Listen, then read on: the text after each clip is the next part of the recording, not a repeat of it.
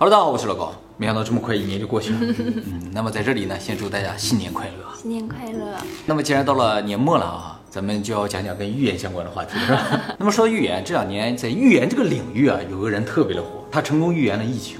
这个人呢，就是我们今天要讲的印度神童阿南德。只有他一个人成功预言了疫情。在预言这个领域，就他在别的领域啊，像漫画，有一些什么其他各种各样的小说里边也有预言到的，但是在预言，我说我就预言这事儿了，就他，剪掉，他没有被剪掉。我的很多预言都对，被你的。预言都被剪掉了啊。好，我们现在介绍一下这个印度神童啊，他的全名叫阿比吉亚阿南德。他出生于二零零六年啊，出生在印度西南部一个叫斯克里朗格阿帕特塔纳的小城镇里，今年仅仅十五岁啊。那是个少年，他虽然是个少年，但是呢，他是一名职业的占星术师，靠这个靠这个赚钱的啊。他从几岁开始啊？五岁开始。占星术是指专门通过天体运动以及天体的相对位置来预测国家、组织、个人的命运这么一种技术。它的理论的根本意义就是说，我们是生活在宇宙中的，所以宇宙里所有的变化对我们都是有影响的。对我们影响最大的就是天体运动，所以看天体运动就能知道我们的命。这是一种因果关系，非常类似于我们以前讲过那个拉普拉斯的恶魔的那种事情。就是说，我们知道了天体运动或者宇宙万物的运动方式的话，就能推导很多事情，包括我们的命运。所以从学科的基础上来说的话，占星术和科学没有区别，只是一种古代的科学。占星术的历史非常悠久啊，从最早的苏美文明开始就已经有了，而且世界上最早的几个古文明啊，都有各自的占星术体系。在这个占星术体系上，又发展出了很多的分支流派啊。现在主要流派就是十几个，而这个阿南德使用的就是古印度的占星术。古印度的占星术啊，又叫做吠陀占星术。吠陀什么意思？就是知识、启示，还有经的意思。那个经典的那个经都叫吠陀。我们以前在印度教那个影片中有提到，它最古老的一本书叫《离句吠陀》，那就是《离句经》。这个古印度占星术也有五千多年历史。那么占星术和一般的预言，还有我们通常所说的其他类别的占卜有几点不一样，又或者说它的特点。第一个就是占星术啊特别的具体，就是它预言的内容必须是具体的，不能是一个方向性。所以通常占星术的预言啊是会有具体的时间或者时期的，不是说未来会怎样怎样就这么完了，一定要说清楚是哪年哪月哪日，或者是哪年哪月发生这个事情，不说出时间就不是占星术。这都是骗人。都是骗人的，是吧？你说以后啊，你一定会遇到个贵人什么，这不行？你必须哪年哪月，厉害的说到哪日哪分哪秒，哎，你遇到这么个人儿，给我算命就说我会在二十六岁的时候跟一个方脸结婚，他也是占星术吗？摇卦。我可能不太一样啊。那么占星术还有一个特点啊，就是它不仅仅要预测未来，它还要对未来将要发生的这个事情提供解决方案。还有解决方案。对，也就是说，最古老的占星术啊是能够改变未来的。在这一点上，它和拉普拉斯的恶魔是不一样。拉普拉斯的恶魔是不能够改变，它这个是能够改变。那是一定要发生之后再去改变吗？还是在没有发生的时候就预防？就可以预防。那谁知道有没有发生呀？对呀，你可以不信，你就等着。这个解决方案是他自己想出来的，还是也是他关心？啊，这个不是通过观星能观测出来，是在印度其他的经书里边有提到怎么解决类似这种问题，就是有个专门问题集，这些问题怎么解决，这些问题怎么解决，通过那个东西来回答。看星星看不出来，看星星只能看出问题。就是开卷考试呗。这个开卷考试啊，难就难在你看不懂题，你懂吗？你看懂了题了，找答案是比较容易的，但是你可能看不懂题或者看错题。那么这个阿南德就是古印度占星术的一个神童，从小啊就表现出了超出常人的这种对于占星术的理解，就是很小的时候他对天体的运动就很理解，得过印度好几个大奖，一个奖呢叫神童奖，就说明他是个神童了。这一辈子只能得一次。还有个奖叫南方之星奖，就是说整个印度南方的星啊，就是学习占星术的人可能一辈子都悟不出点什么，他在很小的时候就得了奖了，就是这样一个神童啊。换句话说，他在占星术这个领域啊，五岁太多了。那么他的成名作呢，就是在二零一九年八月二十二号的时候，他在 YouTube 上上传了一个影片。在这个影片里啊，他说啊，他通过占星术的计算啊，地球上在十一月份的时候会有一个大的瘟疫发生，给人类带来巨大的灾难。如此精准的预测了这一次疫情的呢，在预言家这个领域里独一份。虽然在后来的这研究当中有发现，有一些漫画、有一些小说里边写到这个疫情类似的情形，但是像这种准确的预测了时间的、预测了内容的预言的话，独一份。他这个预言一出来，一下就引起了世界范围的关注。这是他成名作，那他之前有精准预言了什么吗？那肯定也是有的。不然他出来说这么一句话，他原先没有做 YouTube，他原先小的时候就在家里，反正就会有人上门找他算命的那种，在当地非常有名的一个人。后来自己做 YouTube 往上传视频，一般都是传他和他妹两个人玩的视频。是吗？哎，在八月二十二号上传了这么一个视频，说我通过占星术的计算啊，今年的十一月份啊，地球上会有一个瘟疫，原因是什么？说这个木星啊变弱了，你听不懂了对不对？木星是地球的保护星。他也看出来小孩子的视频播放量高吗？啊，有可能啊，是吧？反正他就是看木星知道了，说这个地球将会有灾难。那他是哪个阶层？他是婆罗门吗？按理来说啊，如果是能够接触到占星术这占卜的东西，应该就是婆罗门。他们家在当地也属于最大户，但是他那个地方啊是很穷的。那么阿南德呢，接下来在他的预言中说啊，这个疫情呢将会在二零二零年的三月二十九号到四月二日之间呢达到一个高峰，还说以航空业为代表的产业或者是相关产业将会面临巨大的打击。世界范围来看的话，大部分国家和地区呢，确实是在三月到四月之间出现大量的感染者之后呢，有的封国了，有的限制了渡航了。而航空业的停滞呢，也确实从这个时候开始的，相关的产业呢也出现了倒闭潮。到目前为止啊，倒闭最严重的几个行业，主要包括旅游业、旅店、饭店、娱乐设施，还有服装业。像日本有个百年的服装企业叫莱纳温，在一九零二年创业，挺过了各种战争，挺过了金融危机，挺过了日本的经济泡沫破裂，结果没挺过这一次。然后阿南德还说，二零二零年五月二十九日之后，疫情的形势将会得到减缓，七月份呢达到一个低谷，但是在年末的十二月二十日至二零二一年的三月三十一日之间呢，世界范围内将会同时出现多种新的病毒。这个事情啊是让这个阿南德第二次火的事情啊。第二次，对他火了两次，第一次大家觉得他有可能是蒙的，结果第二次这个连日子都说准了，因为在二零二零年十二月二十日的时候，英国首相宣布发现了英国变种。他说，十二月二十日开始，世界范围内将会同时出现多种新的病毒。这个变种呢，也不光在英国出现，在南非也出现了，在巴西也出现了，在印度也出现了。所以他说，在世界范围内同时出现也是对的。好，那我刚才说了啊，这个厉害的占星术啊不仅要成功的预言将要发生的事情，而且呢，他要提供解决方案。阿南德在最一开始的预言中就已经说了啊，他说这个瘟疫的感染途径是不明的，而且是不会有有效的治疗药物的。他说应对的方法其实只有一个，就是提高我们每个人的免疫力。瑜伽吗？对对对，他主要讲的就是通过瑜伽来提高这个免疫那么事实上也确实在过去两年没有出现什么特别有效的药物了，所以目前仍然只是疫苗封锁或者集团免疫。那么如何才能提高免疫力呢？这个阿南德也有具体说。这都管？有有有哈，他说首先要保证睡眠，然后呢就是多锻炼身体，然后他还说要多吃有机蔬菜和姜黄。姜黄这个东西啊，它不是我们炒菜用的黄姜了啊，这两个东西长得也不太一样的啊。黄姜主要用来驱寒的，姜黄呢主要是入药，用来提高免疫力。然后他说还有个很重要的事情就是保持良好的心态。他说疫情会对人们产生很大的压力，所以呢大家要自我调节。确实啊，这个疫情改变了大多数人的这个生活方式啊，人是非常害怕改变的这么一种生物。啊，一旦环境发生巨大变化的话，就会产生不安。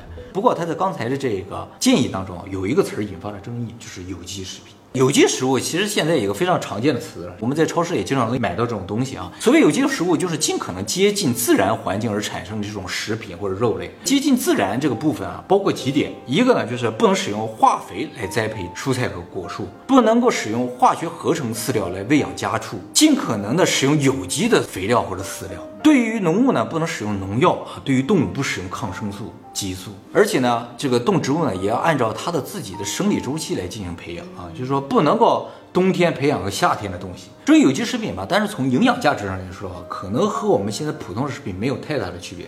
有人说会高，但是究竟高不高，现在有争论。但是有机食品中残留农药残留抗生素的问题确实是比较少。由于培养这种有机食品吧，会面临很多的风险，也很麻烦，所以呢，呃，有机食品的价格通常会比较高。我以前曾经接触过京都那边一个高级料理店的店长，他们使用的鸡蛋呢就是有机的，比普通鸡蛋贵十倍的价钱。他说鸡啊，如果不使用抗生素啊，是很容易死掉的，所以完全不用抗生素的情况下培养出这鸡蛋是很难的，价钱贵十倍很正常。再一个，有机食品啊，因为是自然培养的，人工干预比较少，所以啊，卖相不好的可能性是比较大。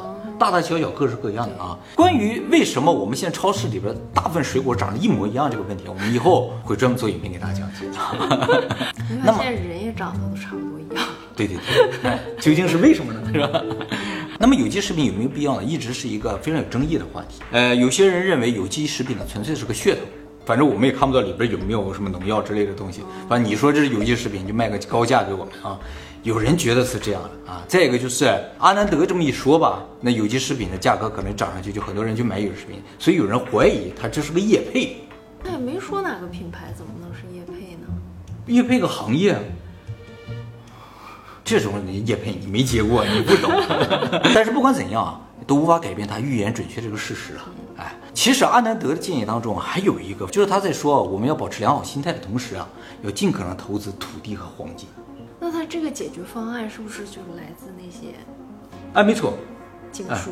他这个建议当中，除了最后这个投资土地和黄金的部分之外啊，呃，都来自于古印度的一本经书，叫做《阿育吠陀》。阿育是什么意思？就是生命。所以这是一本非常古老的医书，叫《生命经》啊。哎，那买地买黄金不是那个书里面告诉的？不是，这是阿南德的兴趣爱好。他真的，他们家就总买地，那地老大了啊。《阿育经》里面就提到，就是人啊属于自然的一部分，人身体生病就是因为和自然的不调和造成。他说，如果周围环境变化，人没有随着变化的话，体内就会产生一种毒素。然后要通过瑜伽将这种毒素排出去，人的病才会好。那么安德在火了之后吧，他在当地也变得更有名了，去找他算卦的人也越来越多啊。现在找他啊，对对对，就是占星啊。现在说要去占一次星的话，大概得两百美元。这个价钱在当地是不是个天价？在当地是半个月的工资左右。那管用行啊，不贵。就是反正你要预测一生的话，一下就说完了嘛。就半个月工资一辈子都知道了，挺合适啊。而且阿南德的奇迹也没到此为止呢。其实啊，疫苗是在二零二零年的十二月份出来的。疫苗出来之后呢，世界范围的经济学家还有一些学者啊，就纷纷表示说，只要疫苗出来了之后，那感染人数就会降低，经济呢就会慢慢恢复。而只有阿南德说，不是这样的。阿南德说，二零二一年的经济呢，比二零二零年还要糟糕。这阿南德的观点和经济学家的观点就产生了分歧。就像我当年剪掉了你预言那个部分就是经济学家与预言之间产生了分歧，是吧？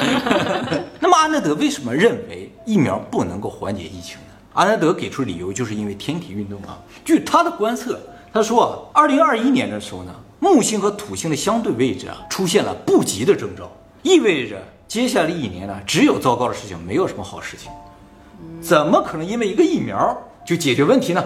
他认为本身疫苗就属于一种人工干预，和自然的一种回复是不一样的。哎，而事实证明，阿南德说的是对的，经济没有好转啊，而更严重了啊。像日本这边破产的公司越来越多。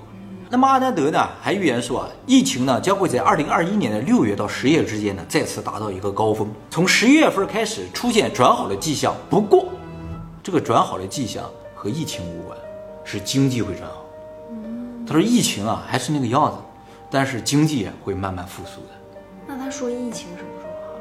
他的这个预言啊是实时的，就是他看不了那么远。不是说一年后、两年后再，他不是未来人，你知道吗？他是每天都看着个星在算，一旦出来这个星了，一旦出来那个星了，相互影响，他都重新计算的。所以他的这个语言有时候还是需要调整。那么这些呢，就是他到目前为止所有的预言了啊，大部分内容都是比较准确的。就我所知，只有一个人能跟他相提并论，是排除了你之外的一个人。二零二一年的八月份啊，正好是东京奥运会刚刚结束的时候，人们突然发现，早在二零一九年的时候，有一个推特账号啊，上面有很多预言全都对了，他的精准度啊，比这个阿南德还要准，还要震撼。这个推特账号叫做国分零，是个日本人，现在呢有五十三万订阅，很多人相信这个人呢就是真的未来人。因为他在二零一九年十二月十五号发了几条预言，这几个预言全都中了。第一个预言就是日本奥运会金牌的数目呢将会是二十七个，中了。这个很难猜，因为日本历史上从来没有得过这么多金牌。日本历史上奥运会金牌大部分都是个位数，最多的呢是一九六四年东京奥运会和二零零四年雅典奥运会的时候，日本得过十六块金牌。这一次得二十七个，绝对是历史性的，他猜中了。第二预言，他说二零二零年三月份的时候，日本股市呢会大跳水。他说：“相信我的人就会得救。”而事实上，在二零二零年三月十六日呢，世界范围内的股票市场因为疫情大跳水啊，史称“二零二零黑色星期一”。那有人相信他了吗？应该是有人信了吧？我不知道。那么第三个点呢，就是他说二零二零年九月份安倍呢会辞职，哎，这个也中了。更厉害，他说接任安倍呢将会是兼官方长官。这号不是安倍的吧？有可能？他第四个预言是说东京奥运会将会在二零二一年七月二十三号举办。这是他什么时候说的？他这个不是二零一九年说，这个是二零二零年的四月九号说的。在那个时候也不知道东京奥运会要办不办的，什么时候办也不知道。所以肯定是内部人呀。对，就是安倍人，全都对了啊。那么这个人究竟是谁呢？他有自我介绍，他说他是一个来自于未来的大学研究生。他在二零五八年呢，利用时空转移装置呢，回到了二零一九年，目的呢是为了给二零一九年开始研究的这个时间转移装置提供资金。也就是说，实际上他是时间机器的发明者之一。这个时间机器的项目是从二零一九年开始的，而这个项目是靠未来人的资金资助的。他在未来赚了钱，把这个钱拿回来给自己，形成一个循环，你知道吗？就说当初启动这个时间机器的项目的时候是没有钱的。结果来了一帮未来人，给他的钱，让他能做了这个项目，造出了时间机器。而实际上来的未来人是他自己。嗯，他是这样一个理论，这和天能的这个解释是基本一致的。就是说，所有的时间其实都是环，只要有时间机器的存在，时间必然形成一个环，就是在不停的循环。天能到现在我也没看完啊，是吗？我总是看到他掉一颗牙那就结束。那你应该还没看到导演的名字和主演的名字，是吧？他为了证明自己成功时间旅行了，他需要在二零一九年留下一个痕迹。于是他建了这个账号，在二零一九年呢发推，以证明自己来过了。他说自己呢将会在二零二零年的九月二十九日离开。结果呢，他在九月二十八号的时候发了一堆告别的信息之后，在九月三十号又发了条推文说：“糟了，没走成，失败了啊！”然后紧接着说他还有最后一次机会呢，是在二零二一年的九月二十九日，就是说他只能在九月二十九日离开。哎，二零二零年没走成，最后一次机会呢，在二零二一年的九月二十九日。实际上，这个账号真正受到大范围的关注呢，是在二零二一年日本东京奥运会结束时，也就是八月份，就是离他走只剩一个多月的时候被关注到的啊。而人们关注到的时候，他已经开始跟大家说拜拜了，拜拜了。哎，二十九号走了，就再没有回来。这个这个推特就再也没有发新的推文了。不过在这一个月内啊，大家问了很多的问题，关于未来啊，他呢回答了一部分。他说有一些我根本就不知道。有人问他说疫情什么时候结束？他说疫情将会在二零二四年的九月份结束。然后有人问说未来有没有会飞的汽车？他说有，但是主要用在紧急车辆，比如说救护车、救火车上面，还有就是岛屿和岛屿之间的物流上，普通老百姓是不能用。还有人问富士山会不会爆发呀？南海大地震会不会发生？他说到二零五八年为止啊，这两个都没有发生。啊，他说不过呢，在二零二四年的一月份，北海道的石胜冲啊会发生一个巨大的地震。还有就是二零三七年的一月份呢，在冲绳会发生一个巨大的地震，也就是说在日本的南北端发生巨大地震。接下来有人问二零五八年有没有 iPhone？他说有类似像 iPhone 的电话。他从哪年回来？二零五八年。他说这个电话呢厚度只有两毫米，大概像信用卡一样。这个有很多人表示非常失望，以为到那个时候已经进步到什么程度了。他说其实还是有像个卡片一样的电话。那么还有很多人问了很多问题了，这个我们就在这里不一一介绍了。有兴趣的大家可以去看一下啊，虽然已经没有再更新了。那么这个人是不是真正的未来人呢？目前还不得而知。但是有人觉得他是利用了推特的一个特性啊，实现了这个看似未来人的效果，也就是说他是作弊的。就是说，推特啊有一个隐藏推文功能啊，所以有人怀疑，就是他在二零一九年十二月份的时候，对同一个事情进行了大量不同版本的预言，然后把这些预言全部都隐藏起来，哪个对了就公开哪一个。哦，就公开的这一个呢，以他上传的时间，就是发的时间为准，不是公开的时间为准。所以二零一九年写的一大堆，不管什么时候公开，时间都是二零一九年。那后台应该能看到吧？后台能看到，那前台看不到。大家看不到，官方可以，官方应该可以能看到，所以他就可能把日本的金牌数从五个写到了三十个、四十个啊，这个是。然后那些你反正也看，所有反正所有你都看不到。然后等到奥运会结束了，他就把二十七个打开。那股市呢？每天都写一个，对，或是大跌。这也就是说，这是一个长达两年的精心策划的这么一个未来人计划。